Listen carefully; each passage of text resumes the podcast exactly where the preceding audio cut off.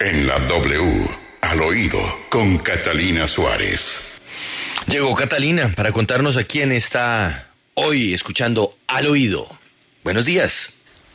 Buenos días, Juan Pablo. Y bueno, ante la grave situación bélica que se presenta entre Rusia y Ucrania y por algunos pronunciamientos desde el gobierno nacional, al oído conocimos que el senador Antonio Sanguino envió solicitud a la canciller Marta Lucía Ramírez para que se convoque la sesión de la Comisión Asesora de Relaciones Exteriores, a lo que la respuesta ha sido hasta el momento un silencio absoluto.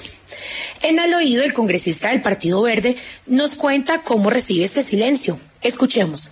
Sorprende el silencio de la vicepresidenta y canciller Marta Lucía Ramírez a la solicitud que le hemos hecho desde la oposición para que cite de inmediato a la Comisión Asesora de Relaciones Exteriores que permita examinar la delicada situación bélica que se registra a propósito de la incursión militar de Rusia sobre Ucrania y que además pueda permitir construir una eh, posición de Estado de Colombia respecto a esta crisis humanitaria y bélica que amenaza con la convivencia mundial. Bueno, estaremos muy pendientes. Y hoy, 8 de marzo, día en que conmemoramos la lucha de las mujeres, en un año en el que la participación en las candidaturas aumentó en un 6% respecto al 2018, un año en el que 1.128 mujeres fueron avaladas para ser candidatas, es un día para abrazar a tantas valientes de, que lideran luchas internas y anónimas diariamente.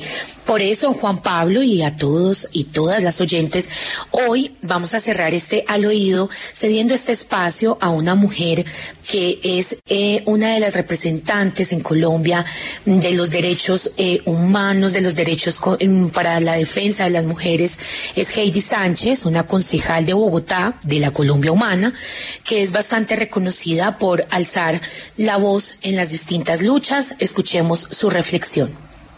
Hoy día la mujer trabajadora es un día para conmemorar, para resaltar a todas aquellas mujeres que durante años han luchado para que hoy tengamos derechos, a las sufragistas, a quienes gracias podemos votar, pero que también podemos ser elegidas en cargos de representación electoral, a aquellas que han luchado por un mundo en equidad, para que podamos acceder en, en igualdad de condiciones a los trabajos, que podamos hablar y que el sueño de un trabajo igual, salario igual, sea una realidad, a aquellas que diariamente buscan que tengamos una vida libre de violencias, también el reivindicar a aquellas mujeres a quienes, a nuestras abuelas, a quienes han trabajado de manera gratuita durante años, a quienes en sus hombros se ha edificado la sociedad.